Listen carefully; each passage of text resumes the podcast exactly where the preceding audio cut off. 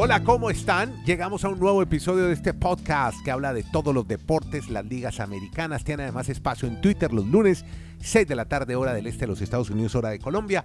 Y vamos a empezar saludando a Kenny Garay. Lo, extrañaron mucho sus auditores, me preguntaban mucho por usted, que dónde andaba. Primero dije que en clases de buceo, Mar Caribe, que después pescando, y después lo encontraron en un crucero viendo un partido de Miami Dolphins. Hablemos de Prescott, hombre. Los Dallas Cowboys ya están en uh, los divisionales. Kenny Garay, ¿cómo le va, hombre? Bienvenido a su podcast, hombre. Lo extrañamos.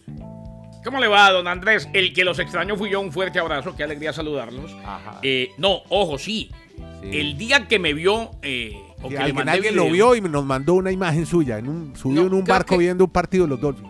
Eh, exacto, ahí estábamos eh, viendo los Dolphins ante los Bills de Buffalo. Qué cantidad de gente. Sí. Con camisetas de los Bills, con camisetas de los Dolphins. Nunca había visto un partido en un barco. Ya. Y mucho menos un partido definitivo. Claro. Y fue una experiencia maravillosa. Lástima que al final del día no nos fuimos con la última carcajada. Pero bueno, fue un partidazo. Sí, pero y bueno. lo otro, Ajá. eh, ese día no cumpleaños, cumpleaños el jueves. Así Ah, pues sí. que ese día ella me dio de regalito Ah, sí. estar ahí con nosotros en el partido. Hubo un momento en que los Dolphins se pusieron en ventaja y habían eh, hinchas de los Dolphins de Westchester, de Hialeah, muchos en el crucero.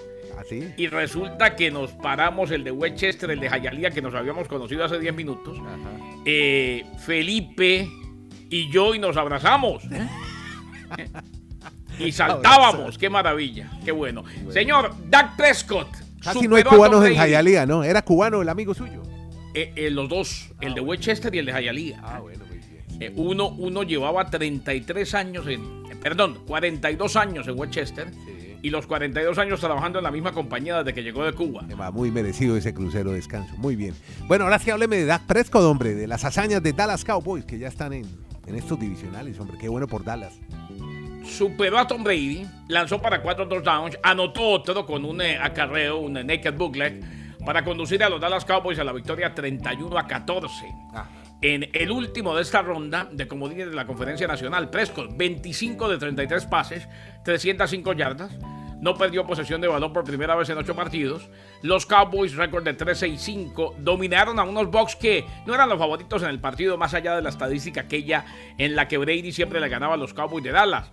Dallas superó a Brady por primera vez en la carrera del campeón de siete Super Bowl. Los Cowboys habían perdido ocho partidos de playoff consecutivos en calidad de visitantes y finalmente pudieron ganar. Así pues que Tom Brady, que firmó con Tampa en el 2020, obtuvo título del Super Bowl, será gente libre este invierno, se retiró brevemente, recordemos, en febrero pasado, cambió de opinión y regresó al emparrillado para una temporada 23 a los 45 años. Queda la incertidumbre de qué va a pasar con Tom Brady, si sigue o no, y quedan unos Cowboys de Dallas que ganaron y que cuando juegan como tienen que jugar, sobre todo en defensa, son prácticamente inexpugnables. Lo que pasa es que se vienen partidazos, se viene el mejor fin de semana del año, el fin de semana de los divisionales. Este es el podcast. La sacó del estadio.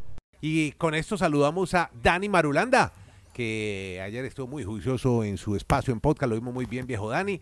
Bueno, usted también tiene para contarnos entonces, Marulanda, sobre esa gran victoria de Dallas. Además me llamó la atención algo, Marulanda, viendo el partido al final, una y 25 de la mañana, aquí hora de Chile, porque son dos horas más, veo que la cámara acompaña, como hicieron con Aaron Rodgers cuando perdió con los Packers, acompañan a Tom Brady. Y me llama la atención, se van con el que pierde. Claro, es una estrellota, un figurón, pero, pero poco de la victoria de Dallas y más de Tom Brady. ¿Cómo le va, hombre, Dani? ¿Qué tal Andrés? Abrazos para Kenneth, para todos nuestros oyentes. Me complace mucho nuevamente estar compartiendo estos micrófonos, si podemos decir así en los podcasts, con don Kenneth Garay. Pues le cuento lo de Tom Brady, Andrés, es que Te quiero, Dani, Realmente- te quiero mucho. Y tú puedes decir en los podcasts realmente- lo que realmente Andrés es que no se sabe qué va a pasar con Tom Brady. Entonces en la rueda de prensa, si uno trata como de concluir esa declaración al final, uno puede decir, pudo haber sido ya la despedida con Tampa, más no la despedida de la NFL. Eso sí lo sabíamos. Usted me dijo, hay tres equipos ya preguntando por él. Exacto, entonces, pero el tema es San Francisco. Yo creo que él quisiera ir a San Francisco porque es fan, es hincha de ese equipo desde niño. Lo que pasa es que no se sabe qué vaya. ¿Qué tal que San Francisco llegue al Super Bowl? ¿Cómo le dicen a Brock Purdy? No, es que venga, que va a llegar Tom Brady por usted. Entonces, No, que, que decirle yo, yo creo que a Tom Brady A Tom Brady le convendría que el fin de semana eliminen a San Francisco porque sería como una demostración de que sí, ha sido una historia de Cenicienta la de Brock Purdy, pero realmente un irrelevante normalmente no tiene esos números que ha tenido esta temporada este jugador y que de pronto sería la puerta para abrirle a Tom Brady la, la oportunidad de llegar a San Francisco. Ese es el detalle de por qué se quedaron todos con Tom Brady. Y de Dallas, a ver, yo le voy a, voy a poner hoy muy nostálgico, mis, mis estimados amigos. Ustedes que están haciendo un 17 de enero del año 1993, un día como hoy, hace 30 años. Yo estaba trabajando en Radioactiva, seguramente presentando música o en la Bueno, locomotora. Garay, Garay Garay era, Garay- Yo estaba, yo estaba en trabajando en, Miami. yo estaba trabajando, no, no, no. Yo estaba trabajando Ah. en 1993 en WOEQ 1190M, la primera en West Palm Beach. Eso, Ah. Ustedes sí son unas figuras, hombre. Yo por eso, ustedes son una figura. Yo por eso cada día me alegro de esta oportunidad de estar compartiendo con ustedes. Yo en ese momento de era un estudiante de, yo en ese momento era un estudiante de colegio. Ajá, Pero ¿por qué traigo eso a colación, Andrés? sí, señor. Kennedy oyentes. Cuente. Hace 30 años hoy, los Dallas Cowboys no ganaban un partido de postemporada de visitante. Increíble. Es impresionante, a mí me parece Todo lo que pasó. que 30 han sido un equipo tan tradicional y precisamente se lo ganaron en, en Candlestick Park, un estadio pues que ya no, no está en la existe. NFL, a San Francisco en la final en la final de la Conferencia Nacional hace 30 años. ¿Y sabe qué pasó ese mismo día? Que aquí es la parte melancólica, Gray, y hablemos bastante de los Dolphins, si le parece. Ese 17 claro. de enero del 93 fue el día que Miami jugó por última vez una final de conferencia americana con Dan Marino recibiendo a los Bills de Buffalo, lo que vivimos este fin de semana, que era una rivalidad espectacular entre los Bills de Jim Kelly y los Dolphins de Dan Marino. Desde hace 30 años los Dolphins no llegan a una final de conferencia. Desde ahí Andrés Garay nos enamoramos de ese equipo, pero ha sido realmente la relación más tóxica que podamos tener en la vida, ¿o no les parece? Nunca más Tóxica, llegaron pero a una ojo. final de conferencia. Deliciosamente tóxica, ¿no? Después estuvimos Oiga, pues. en varias ocasiones muy cerca. Recuerdo aquel día, aquel día fatídico que nos terminaron ganando los Chargers en aquel entonces de San Diego, cuando parecía Sí. que íbamos a estar en la final en Pittsburgh ante los Steelers. Pero vea, eh, una, una cosa del partido de ayer, Andrés, antes de que usted me pregunte por la noche fatal de Sí, del el pateador. Eh, ayer veníamos en el avión, anécdotas que se cuentan, eh, y la gente, ahora por ejemplo en American, eh, el entretenimiento, ya no hay que pagar por internet, el entretenimiento y las películas son gratis. Ah, Si, si se quiere, si se quiere navegar en otros sitios del internet, sí hay que pagar. Entonces parte de ese entretenimiento era Monday Night Football. Yo nunca lo había vivido así. Gran parte, no, no sé si todo el avión es muy complicado, pero gran parte de los que estaban ahí estábamos viendo Monday Night Football, se paraba la señal, en fin. Y había una señora sí. más concentrada que todos. Ah, Y la señora allá atrás, en esa primera clase en la que viajamos siempre, o sea, la que queda al ladito del baño y la cocina, la señora feliz de la vida, viendo el partido. Cuando falló el primer punto extra no dijo nada, cuando falló el segundo tampoco, pero cuando falló el tercero pegó un grito. Ya van tres. Y cuando falló el cuarto, pegó otro grito. Y los que no estaban viendo se pusieron a ver. O sea, fue más noticia en el avión, viniendo de, de Miami para Hartford, aquí en Connecticut, fue más noticia, mm, sí, noticia que ganen los Cowboys de Dallas, pero fue más noticia la manera como estaba perdiendo, fallando puntos extra Brett Maher, el pateador de los Cowboys de Dallas. increíble, ¿no? No, pobre Es muchacho, que vea, ¿no? falló sus tres intentos de gol de campo en la primera mitad y uno más en la segunda. Sí. Fueron cuatro. Y él tuvo un buen año, independientemente de lo que le pasó ayer. Eh, luego de otro touchdown de los Cowboys, al inicio del tercer periodo, Mejer volvió a salir al campo y ahí fue el cuarto punto extra que terminó fallando. Inclusive en ese momento Dak Prescott eh, mostró su frustración por los errores de Mejer y terminó azotando, pegando con su casco en la zona de la banca de los Cowboys. La primera anotación del partido, recordemos, llegó en el primer cuarto con la conexión entre Dak Prescott y Dalton Schultz, anotación de 22 yardas. Eh, y ahí también, pues lógico, en los primeros cuatro touchdowns terminó fallando. Y el primer acierto de Meyer, en intento de punto extra, llegó hasta su quinta patada. Con poco más de 10 minutos por jugar en el cuarto periodo. Dallas anotó en pase a CD de 18 yardas, en cuarto y cuatro por avanzar. Se la jugó en cuarto down. Durante la campaña regular, Mercer falló solamente 3 de los 53 intentos de punto extra que pateó. Recordemos que la distancia entre el pateador y los postes de los puntos extra es de 33 yardas, o sea, eh, se hicieron más largos esta temporada, la regla se modificó, o en el 2015 se modificó mejor, cuando se agregaron 13 yardas a la distancia original de 20, complicando el proceso. Ahora son más largos y falló 4 en playoff, 4 en una noche en la que sí, no se notó porque los Cowboys de Dallas ganaron bien, pero es algo que no sé si le perdonen, Marulanda, no sé si le perdonen, Andrés, como para pensar que cambiarán de pateador esta misma semana. Yo creo que sí le perdonan porque tuvo una buena temporada. O sea, fue un fatídico, una fatídica mala noche. una y mala que va a quedar en la historia. Sí, que va a quedar en la historia, pues como todo lo que nos reseña Garay. Pero yo creo que si miran su historial, Sí. pues deben de mantener el equipo. A mí de todo eso que me está contando Garay, hombre, me encanta el mundo que vivimos actualmente. Ahora que yo veo tanta gente que se preocupa por tantas cosas, porque hoy uno puede estar conectado a lo que uno quiera y puede llevar su cerebro a estar en ese mundo simplemente y, El y metaverso, dice olvidarse de tantas cosas. Como metaverso. No, es que Garay nos cuenta que vio un juego en un barco Sí. en pleno mar Caribe, ¿Cómo le otro parece? juego en, en pleno en plenas nubes en- volando. Sí. Entonces hace 30 años lo que yo estaba reseñando hace 30 años lo que era ver un partido, la odisea que era encontrar una señal. El mundo ahora es muy maravilloso, yo no sé ahora por qué. No, no, Todo, no, y ojo, todo, y, ojo, todo, ve, y- todo. y- y yo soy de los y yo soy de los atrasados, o sea, yo estaba ahí sentado. De, de chiripa, pues, de, de vainas. No, no, no, y, empecé a, y empecé a ver, empecé a mirar para los lados y, ve- y veía Monday Night Football. Entonces yo decía, hombre, ¿Cómo haré? ¿Cómo hago?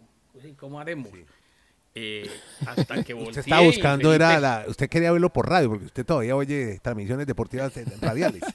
Exacto, co- claro. sí, como hace y 40 esas las, años. oiré, esas las oiré siempre. Además me recuerdan muchas cosas. Sí, claro. Pero no, eh, saqué el celular y entonces... Y vio que, las- estaba, las cosas. que había wifi en el avión. Entonces dijo, yo me pego No, no, no, ojo. Eh, eh, no, como no le puse cuidado, dije, bueno, cuando llegue veo el resumen porque no puedo. Ya. Y le pregunté a la chilena, le dije, eh, ¿tiene ahí la tarjeta para comprar internet? Me dijo, no, es gratis. Todo lo que es entretenimiento. ¿Qué quiere ver? Y yo le dije, pues el partido. Y me, y, y me quitó el teléfono y me puso el partido. Ahí quedé con el Ah, partidito, esa- tranquilito, tremenda juiciosito. La, tremenda la del Bio Bio, es una Que tremenda. Garay ya está Eh, viejito. Entonces, ya. está muy viejito ya. Eh, y me dijo, y la próxima vez acuérdese que, eh, por ejemplo, en JetBlue es gratis el internet. En American es gratis películas y entretenimiento. Sí. Eh, para que entre tranquilo, lo pone en modo avión y ahí disfruta. Bueno, y cuando se suba a un avión de Avianca, no suba con la, con la maleta de equipaje de rueditas, porque se la quitan subiendo al avión. Y le pasa ¿Y lo por que qué le es eso? Sí, Sí. así pasó. Así pasó con un señor que se iba a subir a un avión, no se le dejaron subir por las rueditas, y entonces el señor fue y le cascó al, al de Avianca. Esto pasó en el aeropuerto de Río Negro. Así lo vi. Sí, bueno, muy bien. Lo Oiga, vi. y hace 30 Y aquí- años, ay- venga, para seguir eh, evocando la nostalgia, Sí, sonaba esto. sí. Oiga. Esta era la canción número uno. ¿La recuerdan? Kevin Costner. Whitney Claro. Houston. Guardaespaldas. No, no es obvio, claro. Hace Sí, 30 años, un día como claro. hoy era la canción Sí, número uno en el mundo. And I will always love you. Eso, sí, muy bien. Cántele, Con esa- la, desa- con la ya desaparecida Whitney Houston. cántele a la chica de Concepción esa canción todos los días, amigo Garay.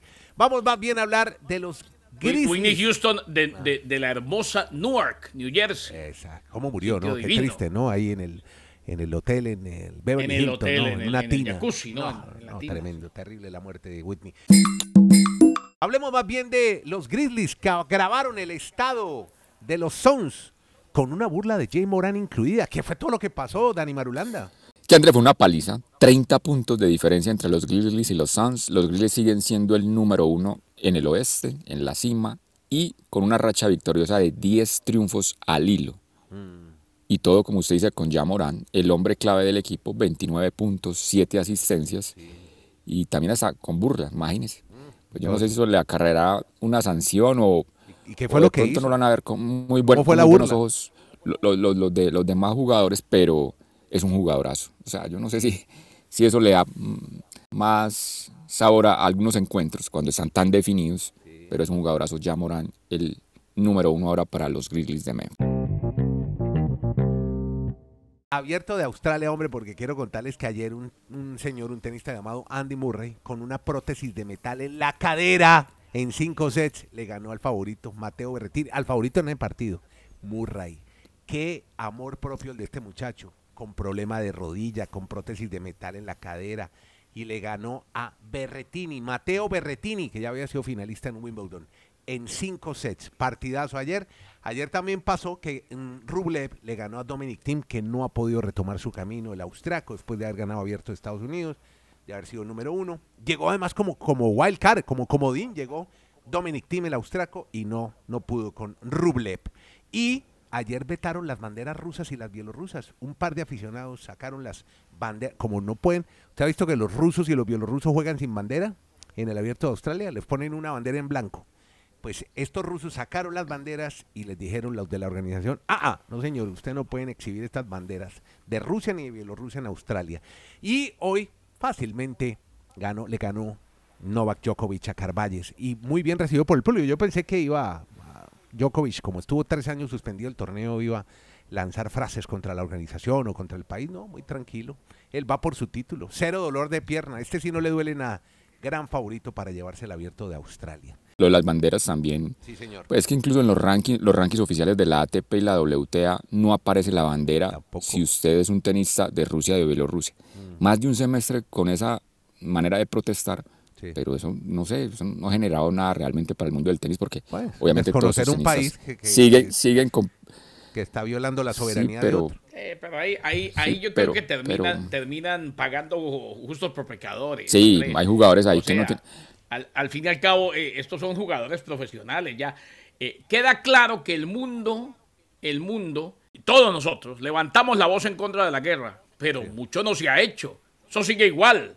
Sí, sigue y, igual, y no, y venga, y es que la mayoría, Y no la mayoría de estos mucho, jugadores, Kenny. El mundo sigue igual también, así que tranquilo. Ah, no, yo- claro. yo o que- sea, eh, eh, es lo que, lo que me, me- me sorprende y, me, y hasta me entristece, la capacidad que tenemos de pegar gritos en el cielo y chillar más que una caja de pollos, pero no hacemos nada. O sea, lo hacemos tres días y después se acabó. Que sigan allá. No, venga, y a- además, venga, además la mayoría de estos jugadores son nacidos en esa región del mundo, pero casi todos ni siquiera se han hecho allá y muchos de ellos no viven ni siquiera en esos países. Entonces uno se pregunta, pues sí es como en, en cierto sentido de discriminación para unos tenistas que se hacen en otros lugares o que están viviendo en otro lugar y que simplemente por el hecho de haber nacido allí, pues tienen esa manera de que no pueden llevar la bandera ni siquiera en un ranking que aparece simplemente en los sitios web del mundo de la ATP y la WTA. Venga, y ayer eh, Daniel Galán jugó, suspendió el partido, además porque ya hay una nueva norma que dice, si la temperatura ambiente está a 35 grados, se suspende el partido por el calor. No pueden seguir jugando hasta que baje la temperatura. Y ayer pasó con el partido de Galán, que creo que fue una oportunidad buena, porque había ganado el primer set y perdió el segundo y venía embalado su rival, pero no pudo otra vez el colombiano y se quedó en Pero, primero. pero, pero entonces, a ver, va a ser una disculpa para Galán porque realmente... Él viene con problemas no físicos creo desde que- Adelaida, acuérdese. Ah, bueno, Sí, ah, no. bueno, porque yo, y no es por la yo alimentación. creo eh. que de todas las primeras rondas que ha jugado Galán, para mí el resultado más decepcionante fue el de esta jornada. Sí. En cuanto a torneos de Grand Slam, Mm.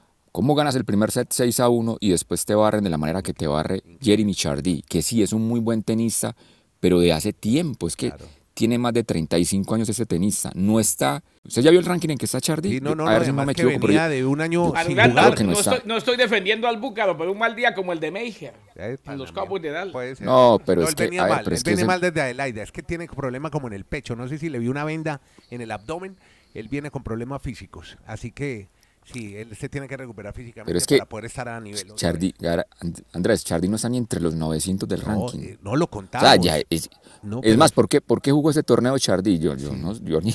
No, es que él reaccionó ¿Cómo llegó en- contra la cómo llegó a del ser COVID, invicta? Estuvo malísimo, estuvo Ah, muy mal. por- Le re- reaccionó, dijo, no me debía haber vacunado. Y eso le ocasionó pro- Y también tenía problema en una rodilla. Es que esos tenistas se exigen mucho físicamente y como juegan cada 15 días en cualquier parte del mundo. Pues yo, yo, yo siempre trato de alabar mucho lo que hacen nuestros tenistas, pero a mí realmente me pareció decepcionante la actuación de Galán en de esta dónde? primera ronda. Nuestros, nuestros tenistas de? María Camila, María Camila No, Osorio, Camila ganó Cabal. Farah. No, por eso, que Garay se está refiriendo a cuáles tenistas. Yo digo Ah. a los de Colombia Ah, porque este es un país que no tiene todas las posibilidades para que un tenista se, se No, pueda porque- no, desarrollar porque a Nieto nivel... también cuando, cuando juega un chileno le dicen nuestros tenistas. Entonces, ¿cuáles son nuestros tenistas? Todos somos latinos, todos. Ah, ah, buenísimo. Ya empezamos con el cuento. Venga, a el cuento- propósito- ay, el cuento venga, chino, Garay. el cuento feo.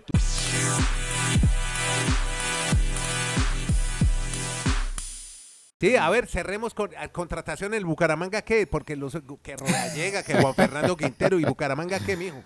Eh, pues no, no sé qué, pa- para utilizar eh, más o menos una frase marulandesca, no sé qué va a pasar con nuestros futbolistas. Y me refiero a los del Bucaramanga. Pero bueno, Ajá. oiga, Dak Prescott, eh, no, no había visto la conferencia de prensa, pero estoy viendo aquí declaraciones y leyendo un poco de lo que dijo sobre el pateador Brett Maher.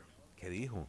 eh, después de que cuando falló el tercer intento de gol de campo se quitó el casco, o tenía el casco en la mano mejor, eh, Dak Prescott y terminó pegándole a la banca con el casco.